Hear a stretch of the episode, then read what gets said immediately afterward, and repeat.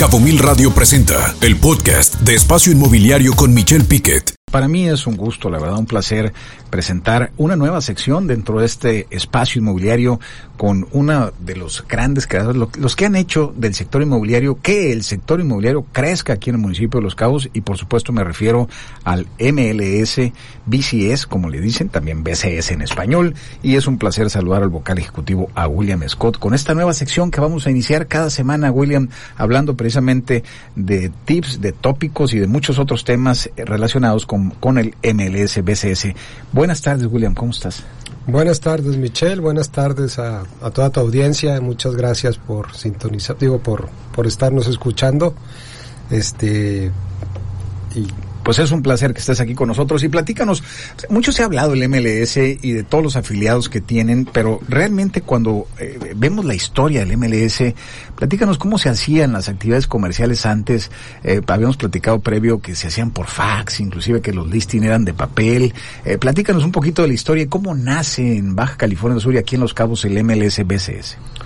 Pues nace de una manera muy orgánica, nace de la necesidad de de los vendedores eh, que en aquella época necesitaban organizarse, toman como modelo los MLS de Estados Unidos y, y hace 30 años deciden tomar políticas y procedimientos eh, para seguir las reglas del juego en beneficio de la industria, ¿no? de, de los compradores, de los clientes y de los vendedores. Este, y sí, como bien lo dices, eh, se compartían los listings, las propiedades que teníamos a la venta a través de fax. Entonces tú llegabas a una de las agencias y ellos tenían el listado, que también se compartían todas las demás agencias y conforme se iba vendiendo, semanalmente se iba actualizando este inventario, ¿no? Y a través de fax. A través de fax, a veces iba el vendedor a la oficina que tenía el listado, que tenía la propiedad a la venta, a preguntar si seguía disponible y si seguía disponible ya iba y se le mostraba su a su comprador, ¿no? Claro, ¿y cómo ha cambiado? Porque ustedes realmente fueron disruptivos en hacer una plataforma digital donde estuvieran todos los listings. Y, y platícanos, ¿cuántos listings tienen actualmente en este tiempo? Digo, ah, si antes eran 20, 30, ahorita deben de ser, yo he visto que tienen más de 3.000 listings prácticamente y casi mil eh, eh, comercializadores inmobiliarios y aparte más de 100. ¿Son correctos estos números, William? Platícanos. Muy aproximados los listings. Un listing eh, es una propiedad que está a la venta, que está bajo contrato con una agencia.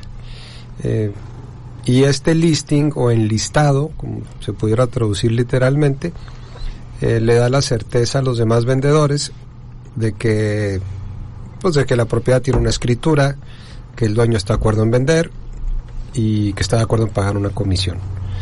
Este, entonces, pues sí, iniciamos eh, a través de fax, a través de papeles, eh, y fuimos evolucionando. Este, la, tecnología nos alcanzó y, o sea, hemos crecido junto con, pues, con otros MLS en Estados Unidos eh, para ser, pues, casi, casi un, un ejemplo a seguir, ¿no? Y un crecimiento con estructura. Muy estructurado, Ana. Este, eh, los números que comentaba son, digo, cambian todos los días, ¿no? Porque se venden a veces 10, 15 propiedades diarias, pero sí tenemos alrededor de 3.000 propiedades que representan millones de dólares en inventario. Este, tenemos cerca de mil vendedores, de mil suscriptores eh, que están comercializando este inventario siguiendo las reglas de, del, del MLSBCS, ¿no? que son políticas que fueron puestas hace 30 años, pero que han ido evolucionando eh, conforme se requiere. ¿no? Eh, llegó la tecnología, también tuvimos que reglamentar muchas cosas en la tecnología y lo seguimos haciendo, ¿no? Nuestras reglas siguen creciendo y siguen evolucionando conforme se ha se van presentando los casos. Claro, y cuando hablamos de la tecnología, qué importante es porque ustedes eh, unen a compradores y vendedores y que muchas veces quienes van entrando al sector inmobiliario, que van llegando aquí al sector, que ya tienen su licencia, porque entiendo que se requiere la licencia para que ustedes los acepten, ¿no? ¿Es, es correcto? Es algo que estamos implementando. Este, ahorita las licencias están tomando tiempo en, en salir. Este, tenemos muchos colegas que ya tienen muchísimos años en esta profesión y están teniendo problemas en sacar su, su licencia. De que tienen más experiencia que alguien que va llegando y que ya tiene una licencia. Claro. Que muchas veces eh, sucede eso. Ahora, William, platícanos, cuando hablamos de, de, de, MLS, BCS, pareciera muy sencillo decirlo, pero el crear confianza, el tomar un sistema donde prácticamente son referentes ustedes. Es decir, si alguien quiere entrar al sector inmobiliario, tiene que estar en, en MLS BCS. Así es, ¿no? Porque prácticamente quien va a vender una propiedad, en lo primero que piensan es en ustedes, ¿no? Eh, así es, Michelle. Y digo, nosotros nos encargamos de... O sea, no, otra vez creo que hemos platicado que no somos solamente una plataforma de, ventas, eh, también somos un ecosistema eh, que cuida muy bien los procedimientos de nuestros de nuestros suscriptores. Entonces, este, el, el llevar a cabo todas estas operaciones eh, nos ha llevado a, a subir el estándar, ¿no? Eh, si alguien quiere vender bienes inmuebles en, Baja California Sur, sí le recomendaría mucho ser parte de, del MLS BCS, eh, pero no tanto como para promocionar nuestra plataforma.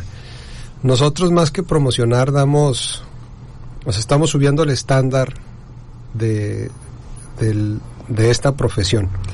Eh, no estamos meramente buscando más personas que se unan a nosotros, porque todas las semanas tenemos aplicaciones y muchas veces rechazamos a los aplicantes porque no cuentan con la experiencia o porque su manera de operar no cumple con nuestros requisitos. Qué importante lo que dices, William, porque una, una cosa es que puedas ofrecer una propiedad, pero otra cosa es que esa propiedad esté bien, que los comercializadores de vivienda pues sean eh, éticos y honestos en la forma de comercializar, inclusive eh, que se regule el, buen accionar de una empresa comercializadora con otra, ¿no, Dana? Digo, eh, no sé, Dana, te veo inquieta, ¿tú cómo la ves?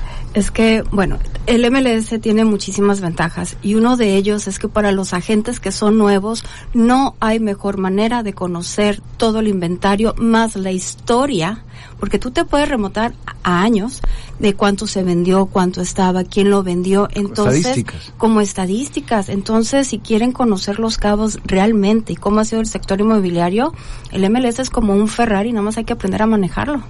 No, y lo interesante es la norma, ¿no? Hay normatividad y sobre todo que eh, se pone orden, ¿no, William? Es lo que es lo que nos dices. Orden y, y este nos da la oportunidad de representar a nuestros clientes de mucho mejor manera. Si definieras ese ecosistema, como tú lo decías, William, ¿cómo definirías el ecosistema? Me encantó esa palabra, el ecosistema inmobiliario. ¿Cómo lo puedes definir para que haya buenas prácticas en, en la parte comercial? A mí me gusta pensar que, y, lo decimos, ¿no? Trabajamos pensando en el largo plazo. Este, la carrera de los bienes raíces da oportunidades eh, muy buenas a, a, quienes la practicamos, pero sí hay que, siempre hay que pensar en el largo plazo. Este, eh, tú bien lo sabes, Dana, un cliente que te compra una vez te va a mandar, si está contento, te va a mandar referidos, te va a volver a comprar, te va a pedir que le vendas la casa que te compró. Entonces, este ecosistema, eh, o sea, para empezar debe ser para gente que está buscando una carrera. Este, eh, yo creo que aquí sabemos que pues es muy importante hacer lo que uno ama y después el dinero viene solo. Eh, y yo sí veo que muchos de nuestros suscriptores hacen esto porque les apasionan los bienes raíces y es una carrera que quieren hacer por mucho tiempo. Y vivimos en un pueblo que es pequeño, es una ciudad pequeña. Este, eh, eso es bueno y puede ser malo, ¿no? O sea, si actúas bien vas a tener muy buena reputación, pero si si te llegas a equivocar, si llegas a actuar mal, pues inmediatamente se entera todo el pueblo, ¿no?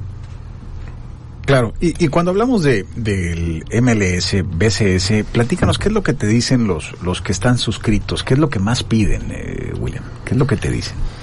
Lo que más nos piden es eh, el reglamento, o sea que que nuestros suscriptores se apeguen al reglamento.